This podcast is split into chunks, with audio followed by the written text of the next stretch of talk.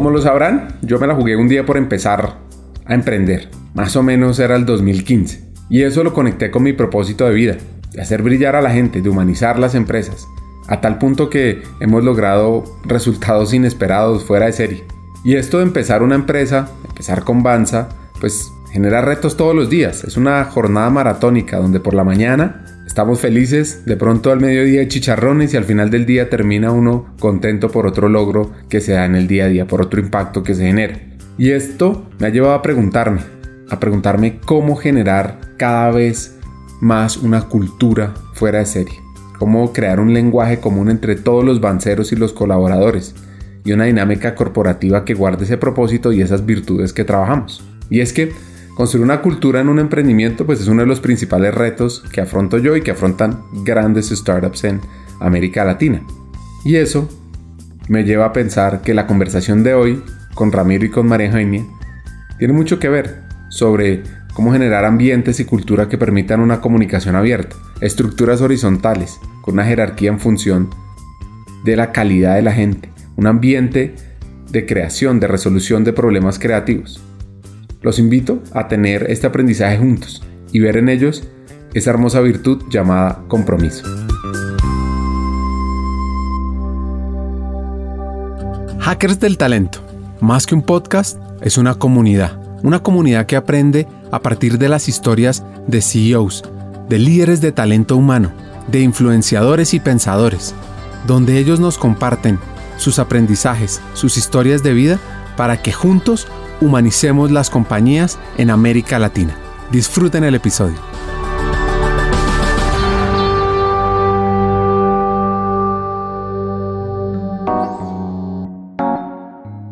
Existen momentos donde un sentir, un lugar, una persona, un hecho paradigmático genera ese querer retarse, ese querer salir de la zona de confort de la vida profesional o personal para frenar o tomar otro camino. Así le sucedió a Ramiro Blasquez, un chileno que empezó en el mundo de las ventas. Incluso llegó a la gerencia de un grupo gigante de venta de papeles en Argentina cuando una experiencia le refinió su camino profesional. Me desarrollé principalmente en el mundo comercial. Profesionalmente soy licenciado en marketing y dediqué después toda mi vida a la actividad comercial. Primero fui vendedor, después fui jefe de ventas, llegué a tener una posición en el mundo de la industria papelera como gerente nacional de ventas y después como responsable principal de una fábrica en el desarrollo de nuevos negocios y algunas líneas productivas a cargo. En ese momento de mi vida estaba haciendo el MBA y cuando terminé mi MBA en Argentina sentí que era el momento de hacer un cambio. Después de 14, 15 años de la misma industria, quería desafiarme en algo distinto. Y qué desafío más grande que es soltar un commodity como es el papel y abrazar un servicio. Maru Eugenia Pistacho, para muchos la famosa Maru, una argentina de nacimiento con corazón mexicano. Ella la reconocida directora de von der Heide. Desde su adolescencia sabía cuál era su pasión, por lo que decidió estudiar psicología siempre inspirada por sus papás, los cuales casualmente trabajaron en temas de talento humano. Esto le generó desde muy niña ese acercamiento y esa pasión por la gestión de las personas. Conocimos un poco de su dupla estratégica, Ramiro Blasquez, que vive, le apasiona y respira marketing. En una búsqueda de encontrar ese espacio que genera de alto valor hacia las personas, Ramiro también llegó a la misma compañía que Maru y ahora lidera todos los temas comerciales para América Latina. Esta dupla fuera de serie son los héroes que han ayudado a construir y definir las culturas corporativas de varias startups en la región. Yo creo que nací en el mundo de talento. Voy a empezar de muy atrás, espero hacerlo breve. Soy hija de una persona que fue director de recursos humanos y así empecé yo a querer y admirar e-, esta profesión. El área de recursos humanos, como acabo de mencionar, siempre estuvo presente en casa y fue así que decidí formarme en, psicología allá en Argentina hace muchos años y desde el comienzo con toda la intención de trabajar en talento. Y así fue que tuve mi primer trabajo en todo lo que era búsqueda de talentos en Argentina en los noventas. Luego me dediqué más a todo lo que es la gestión del desarrollo de talento entrando al mundo corporativo. Y bueno, un poco por bazares de la vida, digamos, y por temas familiares, me mudé fuera de Argentina, comencé viviendo en Chile, bueno, después pude vivir en otros países y fui haciendo mi carrera en todo lo que es gestión del talento hasta que llegué a México hace más de 10 años y me incorporé a Heide, compañía que actualmente dirijo desde México, que tiene operaciones en toda Latinoamérica y ahí es donde conocí a Ramiro. Trabajo ya hace muchos años. Lo mío, lo mío es la gente y feliz de estar en esta profesión que me apasiona con todos los desafíos que tenemos hoy del talento y en el mundo del talento vinculado a temas de trabajo, sobre todo después de los que nos pasó como humanidad ¿no? en la pandemia. El trabajo, entre otras cuestiones, tomó una dimensión diferente para cada uno de nosotros. Pero bueno, acá termina mi presentación.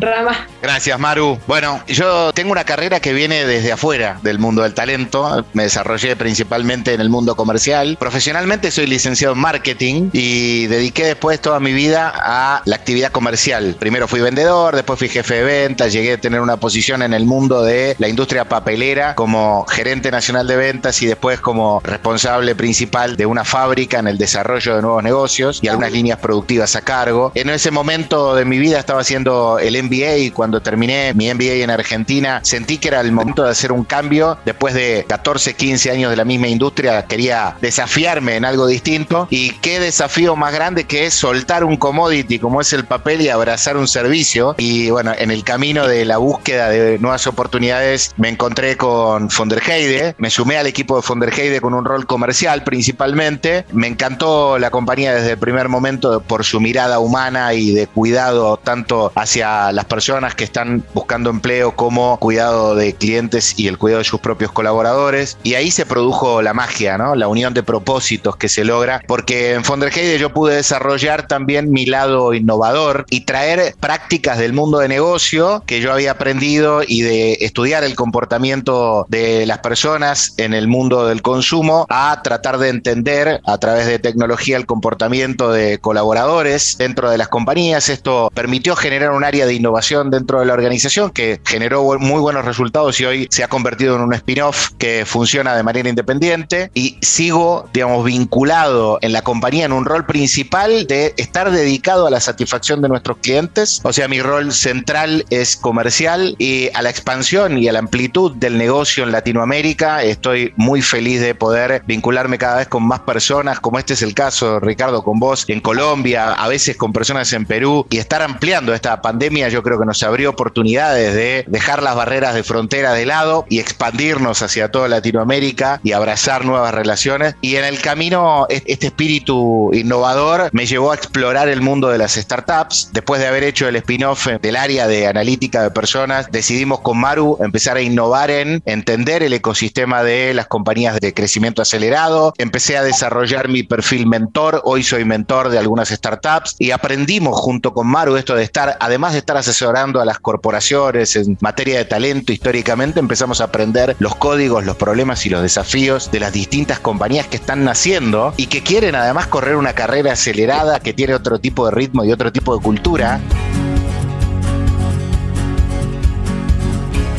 Mario y Ramiro llevan ya casi 10 años trabajando juntos para crecer compañías y desarrollar el talento humano de ellas. ¿Qué experiencia? Y esto me genera una pregunta.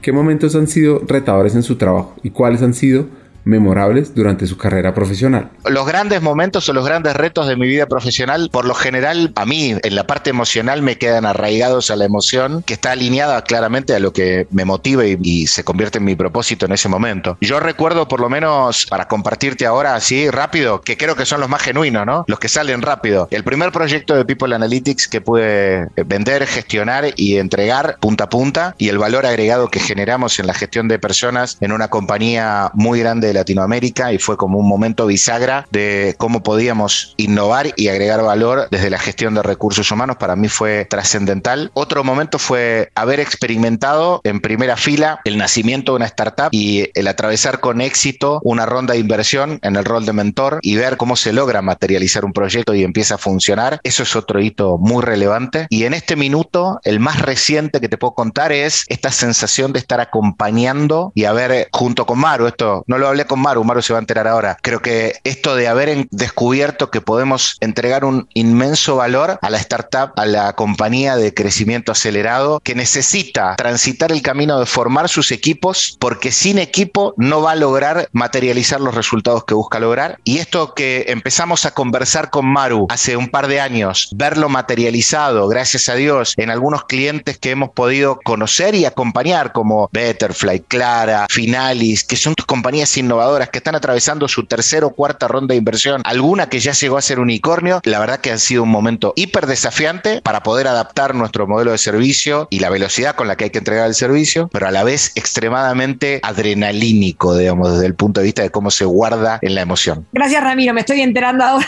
este, de, lo relevante, bueno, que es para vos y para mí, confieso que también este momento que me parece un momento bisagra. Yendo un poco a la pregunta de Ricardo, digamos, por ahí imprimo otro estado de ánimo, pero para mí uno de los momentos más difíciles de mi carrera y que ahora, digamos, me siento muy orgullosa de haberlo atravesado, pero que fue sumamente difícil, fue el momento en donde se declaró la pandemia. Sumado al hecho que, como a toda persona, la situación nos abrumó, nos sorprendió, nos choqueó, en términos profesionales para nosotros significó casi una parada de fábrica, ¿no? El equivalente a una parada de planta. El 100% de los proyectos en todos los países en los que operamos se suspendieron. Tuvimos meses de mínima o nula facturación y un equipo y familias, digamos, que seguir siendo proveedores como compañías de ello. Entonces, para nosotros, y Ramiro me acompañó en esto, fuimos parte del mismo equipo, fue un gran desafío emocional y profesional el atravesar semejante circunstancia. Y decía que alineado o aunado a ello, hoy con orgullo puedo decir que una compañía de mediana envergadura como somos nosotros, pero de alcance regional, una compañía hecha de profesionales y profesionales muy apasionados, logró sobrevivir ese momento tan crítico para toda la economía y en particular para nuestra industria ¿no? de búsqueda de ejecutivos. Entonces, por ahí, hoy, vista nuestra resiliencia, nuestra capacidad para recuperarnos y nuestro crecimiento y evolución en línea con lo que Ramiro planteaba, ¿no? el rediseño de nuevos modelos de servicio para nuevos tipos de modelos de negocio, es uno de los emergentes de esa situación de crisis, de hecho.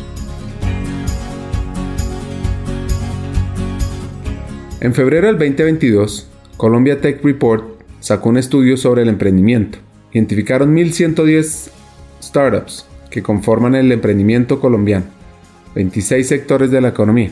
Ahora, ¿cómo hacer para que estos emprendimientos lleguen a otro nivel, logren tener ese desarrollo a gran escala? Esto muchas veces se apoya en el crecimiento acelerado de un emprendimiento, el que el producto tenga una buena tecnología, que tenga toda una estrategia de growth hacking en haber validado que existe un problema, en haber construido un producto viable, en hacer que el cliente no solo pague, sino que lo necesite y lo ame y vuelva recurrentemente. Ahora, para mí, el más importante es tener liderazgos con un alto nivel de aprendizaje y un alto sentido del humano. Nosotros lo que estamos viendo, Ricardo, es que en términos generales observamos que hay una presión muy grande en el ecosistema de las compañías de rápido crecimiento. hay una gran pregunta que nosotros hacemos cuando estamos asesorando a una startup o a alguien que está emprendiendo y está en estado muy temprano, en donde todavía no estamos como compañía, sino que estamos con el rol de mentores, que es si la persona quiere desarrollar un negocio tradicional o quiere correr la carrera de la startup, ¿no? Pues la startup tiene esto que vos bien definiste, Ricardo, que es el crecimiento acelerado. Y correr la carrera del crecimiento acelerado quiere decir adaptarse y tener una velocidad y un dinamismo tal que te permita recorrer muy rápido las rondas de inversión que te van a inyectar, los fondos necesarios para ir dando los saltos que te lleven a ejecutar tu proyecto a una velocidad muy rápida con fondos de otros y que tarde o temprano tiene por final un éxito, ¿no? Por lo general un éxito o quedarse, digamos, en un rol distinto dentro de la compañía. Tarde o temprano probablemente el founder tenga que dar un paso al costado, tenga que aceptar un nivel de equipo que quizá sabe más que el propio founder para continuar el camino. Entonces, esta es una pregunta clave para entender el momento en el que compañías están empezando y que puedan alinear sus expectativas. Y lo que vemos es que aquellas compañías que están transitando esta carrera, una de las claves del éxito, creemos que es una de las más importantes, no la única más importante, pero una de las más importantes, es la capacidad que pueda tener una startup para armar el equipo que tenga el conocimiento y la habilidad para ejecutar una idea, convertirla en realidad, a la escala que se necesita e impulsar la startup al siguiente nivel. Y el siguiente nivel es una nueva ronda de inversión en donde va a entrar nueva gente que va a confiar en este proyecto con un volumen de dinero mayor y dándole una evaluación a la compañía superior, porque ya dejó de ser una idea, ya muestra capacidad de ejecución, redondeó el modelo de negocio y está transitando el camino. Todos aceptan que genere pérdidas, pero mostró capacidad de ejecución. Esta transición requiere de la capacidad de armar equipo. Muchas startups vemos que tienen un desafío en este punto por varias razones. Por un lado, por lo general, los founders de la startup no vienen del mundo de recursos humanos, entonces raras vez tienen skills que tengan que ver con formar equipo, construir cultura y hacer la elección de buenos coequippers para continuar el camino. Y por otro lado, porque hay escasez de talento. Cada vez hay más startups corriendo esta carrera. La cantidad de dinero que hay en el mercado en fondos de inversión en Latinoamérica es históricamente la más alta. El crecimiento de los fondos de inversión y el nivel de inyección de dinero que hubo en los últimos años es abismal. La inversión en 2021 se multiplicó por más de tres y los fondos que están disponibles buscando y cazando startups en Latinoamérica es muy grande. Esta disponibilidad de dinero está a disposición de las startups que puedan mostrar esta capacidad de ejecución y todo este dinero que llega a una startup normalmente va a la adquisición de talento, a contratar equipo que pueda llevar adelante un proyecto al siguiente nivel. Entonces, por un lado tenemos una alta demanda, por otro lado tenemos pocos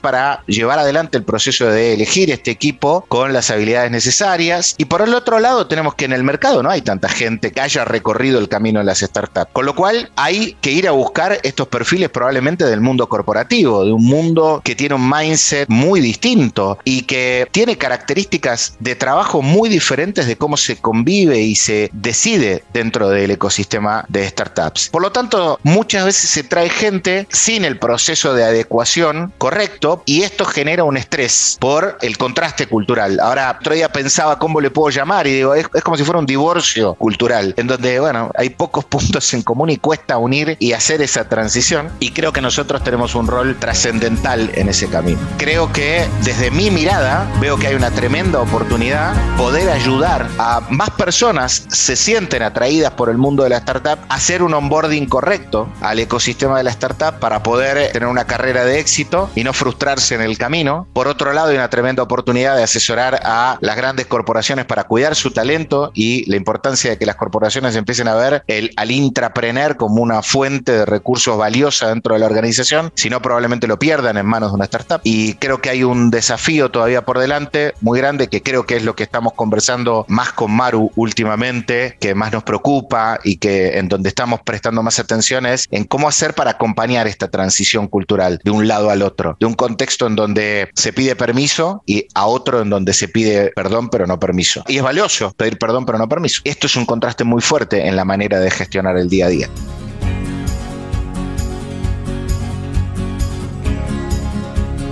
En este crecimiento acelerado, que es lo que le apuesta a un emprendimiento, a veces la velocidad puede hacer que nos olvidemos del talento humano por esos esfuerzos de levantar capital, de crecer, de impactar. Por eso debemos estar centrados en tres grandes retos. Uno, conseguir el talento correcto. Y es que ante la presión es fácil perder la brújula y enfocarse en reclutar rápido versus reclutar de manera calidosa. 2. Diseñar un paquete de compensación competitivo. Encontrar candidatos con los conocimientos, con las capacidades y las habilidades adecuadas va a ser más difícil si los beneficios no son competitivos con lo que el mercado ofrece, con esa aversión o pasión por el riesgo. Y tres, crear una cultura. Se debe gestionar unas virtudes, unos valores muy definidos que impacten el día a día de la organización, de la estructura, a tal manera que los colaboradores sientan, transpiren y vivan esas virtudes y sus principios en cada una de sus acciones. Creo que hoy los dos modelos de organización, si se quieren para llevarlos en términos didácticos a sus extremos, las compañías más consolidadas, las corporaciones y por otro lado los startups, ambos tienen hoy grandes desafíos, probablemente muy diferentes. El gran desafío de la corporación hoy es como atraer, convocar, invitar y enganchar, no me gusta usar la palabra retener, sino enganchar al talento a través de una cultura más dinámica, una cultura que empodere para la toma de decisiones más descentralizada, una cultura que favorezca interiormente lo que llamaba recién Ramiro el intrapreneurship, ¿no? la proactividad, la gestión de proyectos de manera independiente, cultura, digamos, en donde el error sea una fuente de aprendizaje. Creo que estos son los grandes desafíos desde la perspectiva cultural con relación a la gestión del talento de las grandes empresas, ¿no? Que de alguna manera en este crecimiento exponencial de, los, de las startups, lo que estamos viendo es que hay un flujo desde la corporación justamente por estas carencias, si podemos llamarlo así, hacia las startups, porque no logran enganchar a su gente. Y los nuevos de modelos de negocios invitan, sobre todo, en general diría a todo el mundo, pero en particular a las generaciones más jóvenes, porque los ven mucho más afín a su manera de ver el mundo, ¿no? En la manera en que gestionan las startups. Ahora, del otro lado, desde la perspectiva, digamos, desafío de las startups, no sé, Rama, si hiciste mención expresa esto, pero así como vemos que hay una gran inversión llamativa y enorme inversión en nuevos modelos de negocios, también es llamativa la cantidad pequeña de startups evolucionan sus negocios a negocios sustentables y estables y consolidados. Una gran cantidad de esas muy buenas ideas y hasta buenos financiamientos en el camino se pierden. Y una posible hipótesis al respecto tiene que ver con cómo no lograron armar esos equipos que llevaron a la compañía a otro estadio. El desafío de las startups es justamente la integración de nuevos equipos profesionales que probablemente vengan del mundo corporativo a traer metodologías, procesos y naturalmente no es incluido esa mirada o esa manera de ver los negocios, no es naturalmente este, incluido. Y el desafío justamente cultural de las startups es ser más inclusivo respecto a esos perfiles que vienen a traer o vienen a aportar el negocio que surgió como una buena idea, pero para convertirse en negocio necesita, que es la formalidad, algo vinculado a procesos, sin convertirlo en negocios burocráticos, pero sí metodologías, procesos, estándares, gestión de equipos, ¿no? Hagan que la brillante idea se convierta en un negocio estable y consolidado.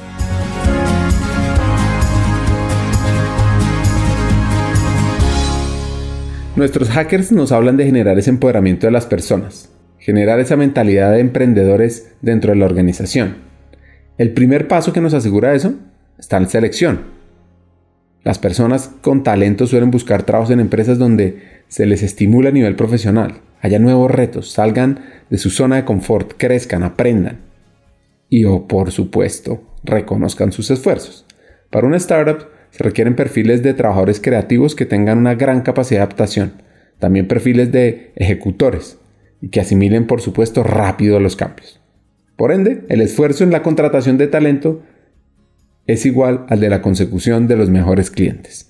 Es cierto, es difícil competir contra la promesa del impacto. Yo creo que la startup tiene algunos condimentos que hacen muy atractivo al talento participar. Por un lado está la capacidad de que yo dentro de un ecosistema de startup puedo ver con mucha naturalidad el aporte de valor y el impacto que yo genero a un negocio. Normalmente además las startups tienen una vinculación con algún propósito concreto, con lo cual aporto algo que probablemente también esté alineado a intereses míos que tengan que ver con el planeta, con lo social o con el cambio de hábitos o con el impacto en la sociedad, lo que fuera. Y esto resulta muy atractivo. Además, me sumo y probablemente recibo stock options o recibo equity y tengo la posibilidad de bestear en el tiempo con mi aporte de valor y ser parte de esta promesa de que algún día vamos a hacer un IPO y vamos a hacer una diferencia en un exit. Y eso es una promesa muy grande. También es cierto que los componentes transaccionales de salario, beneficios o promesa de ganancia son una parte importante de lo que las personas buscan en el trabajo, pero no lo único. Creo que ahí el mundo corporativo tiene una gran oportunidad para aprender, que es cómo lograr vincular a las personas al talento clave de las organizaciones con proyectos que tengan un propósito, que los vincule de alguna manera con su propósito y ojalá también darles alguna especie de participación en el resultado, que no necesariamente es el equity, hay muchas maneras distintas de poder honrar esa participación, ese riesgo. Porque también es cierto que la startup ofrece esto porque también tiene asociado un nivel de riesgo grande. En la estadística son muchas más las que quedan en el camino que las que llegan al IPO. Con lo cual el exit se materializa en pocas compañías. Y entonces la zanahoria es grande porque el riesgo es grande. La startup tiene este condimento, es muy atractivo, pero también es cierto que la corporación puede tomar parte de esto, convertirlo en un contexto de menor riesgo, capitalizar la estabilidad, la ventaja que puede ofrecer sus diferenciales contra un ecosistema de startup y con agregarle esos pequeños condimentos que desde el punto de vista más valórico, más espiritual o más de conexión con el propósito puedan ayudar a que el talento enganche, como dice Maru, no retenerlo, sino enganche más con el deseo de quedarse en un lugar y no de ir corriendo a esto que resulta tan seductor. Creo que esto es importante y es creo que es por ahí donde pasa la oportunidad, ¿no? Poder ver cómo desarrollamos intrapreneurs dentro del mundo corporativo puede ser un gran camino para retener el, a esa, para retener o reenganchar o cautivar a las personas para que elijan quedarse con una compañía tradicional. Coincido con Ramiro 100%, digamos, la variable económica, sin lugar a dudas, puede ser una referencia, las personas tomen, digamos, al momento de tomar una decisión. No obstante, digamos, dependiendo del nivel, el estadio en el que el startup esté, más consolidado, menos consolidada, cuántas rondas de inversión haya hecho, etcétera, es una apuesta finalmente de los candidatos. Habiendo dicho eso, yo creo que más esencial que la variable económica, que no es menor, no la estoy minimizando, pero quizás entonces tan esencial como la variable económica, es el tema de proyecto que ofrece la propuesta que tiene el startup versus el mundo corporativo, donde, entre otras variables, la conexión con el propósito, el equipo con el que vas a trabajar, la dinámica de trabajo, el peso que mi voz tiene, digamos, en los resultados, en el impacto del negocio, mi nivel de contribución, digamos, hacia, hacia el desarrollo, el ser parte del crecimiento de la compañía, todos estos aspectos son sumamente relevantes al momento de que los candidatos decidan pasar por ahí de un mundo al otro, ¿no? Del mundo corporativo al start. El desafío, como planteaba Ramírez hace unos minutos,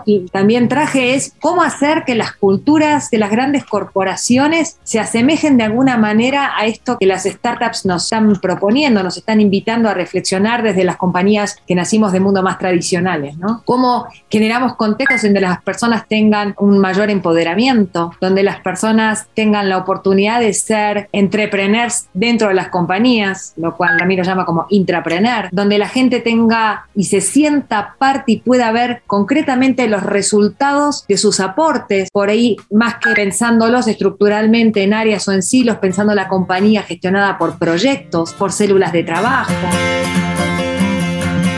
Algunas personas podrían pensar que la cultura startup se basa en ventajas divertidas, como las mesas de futbolín, el café artesanal, hamacas en lugar de sillas, mascotas en la oficina. Pero, pero, eso no es lo que constituye una cultura ganadora. Lo que realmente diferencia una cultura startup fuera de serie de una convencional es una mentalidad primero la gente, de tener una comunicación honesta con sus empleados, prioridad al bienestar, centrado en el desarrollo de sus habilidades, retos, un entorno flexible y además invitar a cada colaborador a aportar y opinar sobre diferentes temas independientemente de su posición. Esto lo explican muy bien nuestros hackers, los cuales demuestran que ese esfuerzo por generar crecimiento en las startups vale la pena.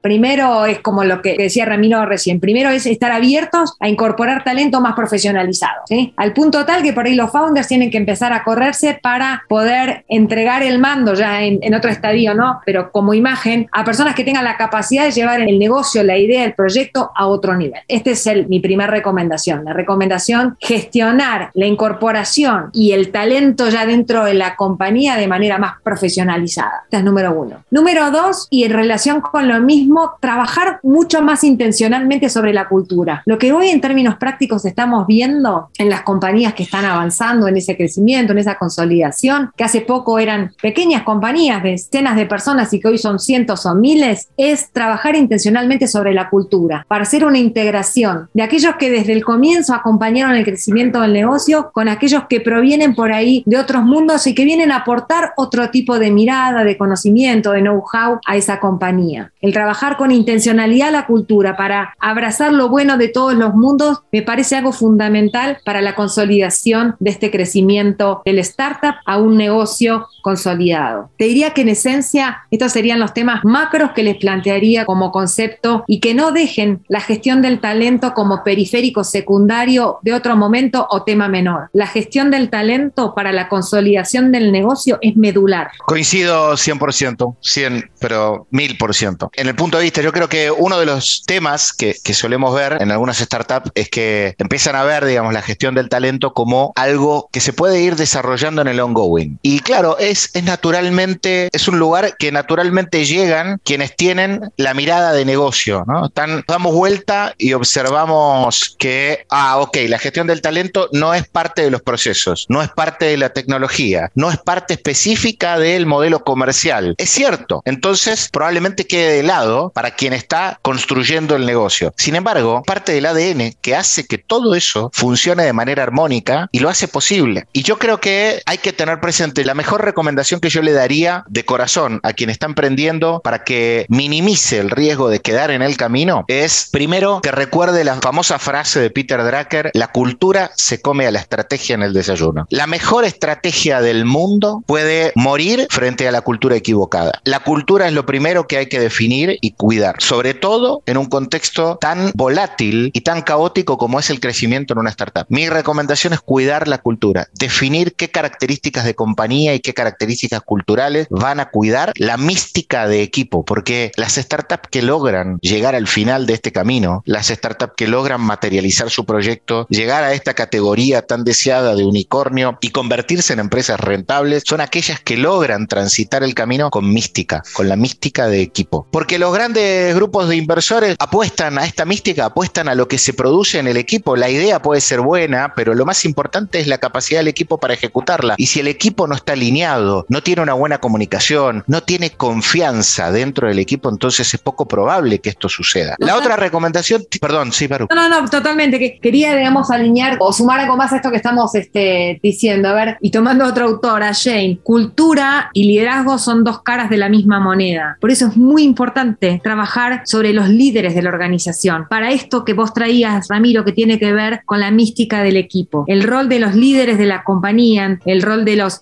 fundadores y quienes van integrándose como líderes de áreas, de negocios y demás, es fundamental para mantener estos equipos unidos, estos equipos trabajando de manera sinérgica, armónica en la construcción de la compañía. Esto quería traer. Sí, tal cual. Gracias, Maru. Otra recomendación que yo le daría es transitar el camino con liviandad, pero con la liviandad de poder soltar, a eso me refiero. Con una pregunta, siempre antes de tomar una decisión, tener siempre una pregunta en mente que es, ¿qué es lo mejor para mi compañía? Yo estoy fundando y creando una compañía como emprendedor. Y si yo me hago la pregunta, ¿qué es lo mejor para mi compañía? Tengo que saber que en algún momento probablemente la respuesta sea, lo mejor para mi compañía es que yo me corra. Y tengo que poder transitar eso con liviandad, sabiendo que lo que estoy haciendo es construir algo más grande que yo mismo, que es algo, un tercero, es una empresa que va a tener vida propia y que va a transitar y va a recorrer un camino que me va a trascender y que va a volar.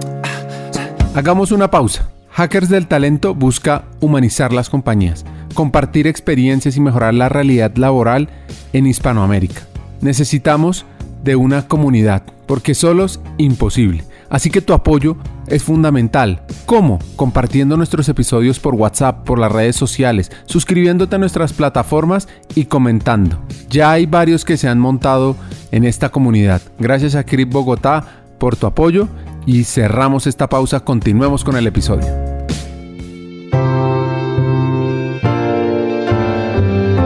Como ustedes saben, Juan Domínguez, lo entrevistamos hace varios episodios, está bien clara. Él es el líder de talento humano. Clara es una startup mexicana que se dedica a la gestión y administración de tarjetas de crédito empresariales. Anunció hace un año que recibió una ronda de financiamiento, una serie de por 70 millones de dólares, lo que le permitió alcanzar una valoración de los famosos mil millones, la llamada clasificación unicornio.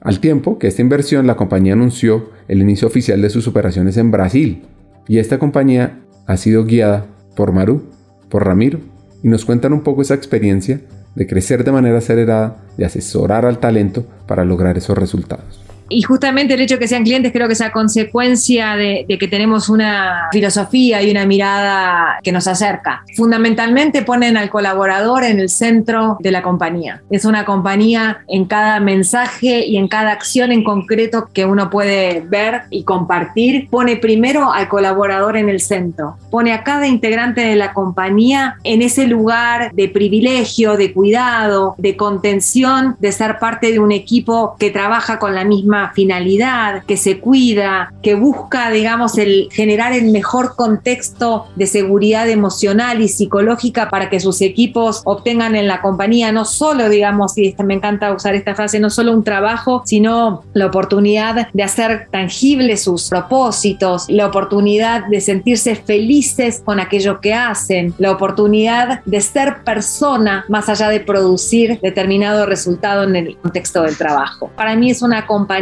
que hoy está en el lugar correcto para hacer crecer su negocio, poniendo al talento en el centro de su estrategia. Y es lo que traía recién Ramiro concretamente, ¿no? Si somos conscientes que los negocios los hacemos las personas, la sustentabilidad va a estar dada por una compañía que verdaderamente privilegie al ser humano que integra esa empresa. La comparación que nos va a poner Ramiro es súper ganadora. Nos va a mostrar cómo la cultura ágil, dinámica y llevada hacia el desarrollo humano no solo hace parte de los startups, que este modelo donde humanizar las organizaciones pues puede ser aplicado también a grandes empresas, empresas de muchos años, y puede lograr impactar indicadores de productividad y gestión a un mil por ciento. Las compañías con las que desarrolla esta idea tan poderosa también son emprendimientos, pero ahora emprendimientos sociales. Betterfly es una plataforma que premia el bienestar de las personas a través del ejercicio físico. ¿Sí? Si uno camina, corre, salta, medita, entre otros, obtiene un Better Coin, una moneda, los cuales le permiten realizar donaciones que impacten a la sociedad. Y hay otra, de ya muchos más años, que es Casa Ideas, esa cadena chilena de comercio enfocada en el área de diseño y artículos para el hogar, que pues fue fundada en el 93 y ya tiene 2.400 empleados y más de 60 tiendas. También te voy a nombrar dos ejemplos para no quedarnos en uno solo, en un lado solo del mostrador, ¿no? Una compañía que admiro o que me gusta mucho desde el punto de vista de gestión de talento, en tanto del mundo corporativo como del mundo, digamos, startupero. Del ecosistema de startup es Betterfly, creo que es una compañía que tiene un, de vuelta, vamos a encontrar un denominador común en lo que hablemos, tienen a las personas en el centro. Y, y tienen un sentido de propósito muy, muy profundo de impactar en la salud de la gente, de generar un beneficio de trabajar el bienestar de los colaboradores y de resguardar lo más valioso, la integridad de las personas. Creo que ellos han encontrado un modelo de negocio que logra vincular el cuidado de la gente con la posibilidad de escalar este modelo de negocio y reunir un montón de personas en Latinoamérica que están preocupadas por impulsar un negocio que tenga foco en eso. Todas las personas que están dentro de esa compañía, y puedo hablar de ella porque tenemos la oportunidad de verla de cerca, trabajan cualquier cantidad de horas con una sonrisa que les va de oreja a oreja, con un sentido de propósito, de alegría y de pertenencia tan grande que es admirable y ojalá pudiéramos emular esa mística en muchas otras organizaciones. Algo similar, para no quedarnos en esto de que esto es algo que solo se puede lograr en el mundo de las startups, algo similar en el mundo corporativo lo he visto en una compañía que por ahí tiene presencia en Latinoamérica, más en Perú y en Chile, que es Casa Ideas. Casa Ideas, para quienes no conocen y nos escuchan en otros países, es un retailer principalmente dedicado a cosas para el hogar, de todo tipo. No herramientas o placas de madera para construir la casa, sino más que nada decoración y artículos de hogar. Tampoco tecnología. Claramente fue uno de los sectores más golpeados en el contexto de la pandemia y es una compañía que ha logrado construir una sensación de familia entre sus colaboradores, pero porque puso primero a sus colaboradores en el proceso de la, sobre todo en el contexto pandémico, con todas sus tiendas cerradas, que cuidó a todas las fuentes de trabajo, a todos los colaboradores colaboradores, generó políticas pro colaborador e invitó a los colaboradores a contribuir con el desarrollo del negocio, siendo parte los propios colaboradores de convertir algunas tiendas en centros de distribución. Lograron implementar en tiempo récord la solución de e-commerce en el medio del contexto de pandemia, pero con una ventaja que muchos otros no tenían. Ellos, gracias a la contribución de sus propios colaboradores, podían tener descentralizado los centros de distribución porque eran las propias tiendas, en donde se elaboraban los pedidos y se despachaban los pedidos. Y los propios colaboradores contribuían y apoyaban con mejorar el proceso logístico. Esto que te estoy contando solo se logra en un contexto en donde la cultura es muy fuerte, en donde el colaborador es el eje central para la organización, en donde realmente la gente se siente cuidada y que forma parte de algo más grande y esa sensación de pertenencia te hace hacer cosas que trascienden lo que exclusivamente dice el contrato que te toca hacer. Y esto es lo que logró Casa Ideas. Y traigo el ejemplo porque me parece valioso traer una historia que no solamente cuente la historia del el ecosistema de la startup o de las empresas de crecimiento acelerado, sino creamos como la creencia de que estos son solo cosas que pueden suceder en un mundo. No, y en realidad pueden suceder en cualquier mundo, en cualquier mundo en donde exista un propósito para poder construirlo.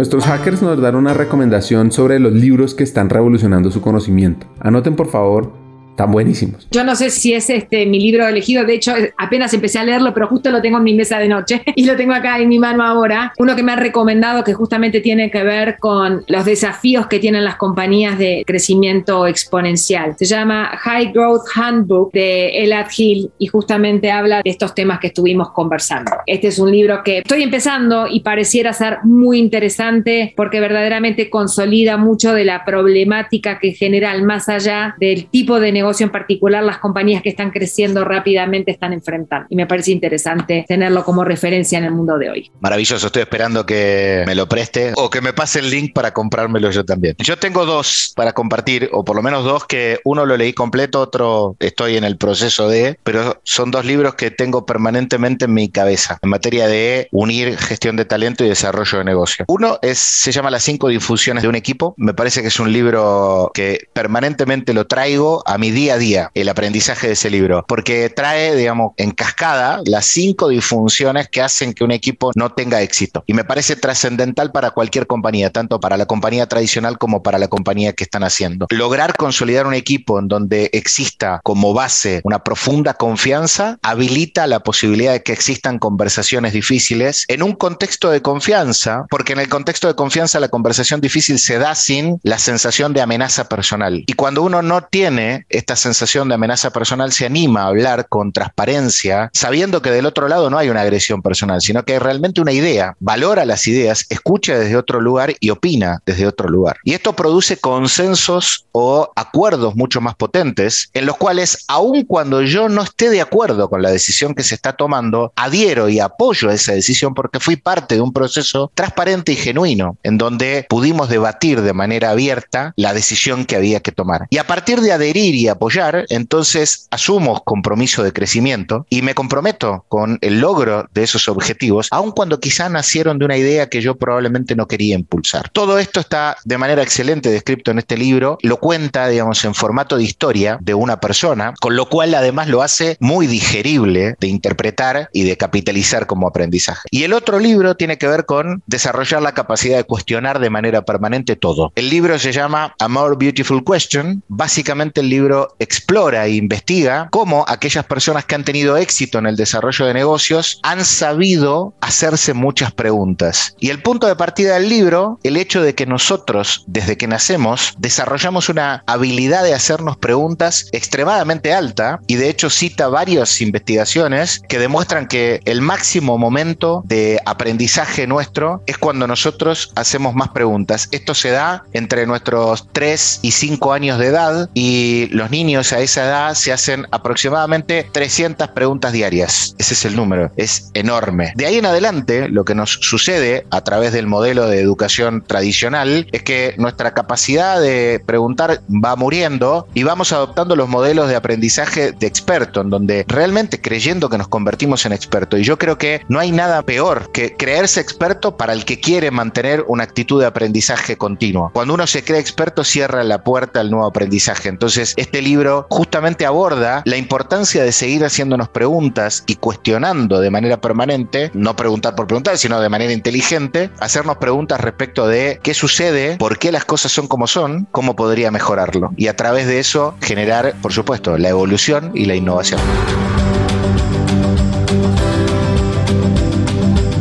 Escuchen este hack. Los desafíos actuales que están viendo las compañías tienen que ver con personas. Por eso, debemos llevar este mensaje a los CEOs, a los CFOs, de invertir en un gran esfuerzo en desarrollar liderazgos humanos y culturas de alto rendimiento. Gracias, Maru. A mí me gustaría hacer quizás una, una, síntesis muy simple. Creo que hoy tanto las corporaciones como los startups enfrentan desafíos que tienen que ver con las personas. Esta es mi primera declaración, digamos, sintética. Los desafíos son de distinto orden en un mundo y en el otro, pero ambos tienen que ver con las personas. Y cuando declaramos que estos desafíos tienen que ver con las personas, decimos también que lo que tenemos que revisar, considerar, invertir, diseñar es la cultura organizacional y el liderazgo en las compañías. Las compañías con negocios consolidados, con tradición, con historia, tienen que revisar justamente aquello que hoy expulsa talento y no lo retiene, que tiene que ver con los modelos de concentración de poder, con el liderazgo tradicional basado en el control y otro montón de elementos más que a los fines de la síntesis no quiero traer, pero tiene que ver con la revisión de la cultura tradicional y del liderazgo tradicional. En el caso de los startups, el desafío del talento tiene que ver con integrar perfiles diferentes al mundo o a la visión o al mindset del startup, conservar los elementos que le dieron origen, digamos, a esa muy buena idea y le hicieron evolucionar hasta un determinado estadio, sin dejar de abrazar otro tipo de mindset, otro tipo de experiencia y otro tipo de formación que por ahí proviene de un mundo diferente. Y estar abiertos a esta integración y diseñar la cultura integrando a todos los mindsets y a todos los tipos de aportes que pueden venir desde distintos lugares. Esa es por ahí mi síntesis.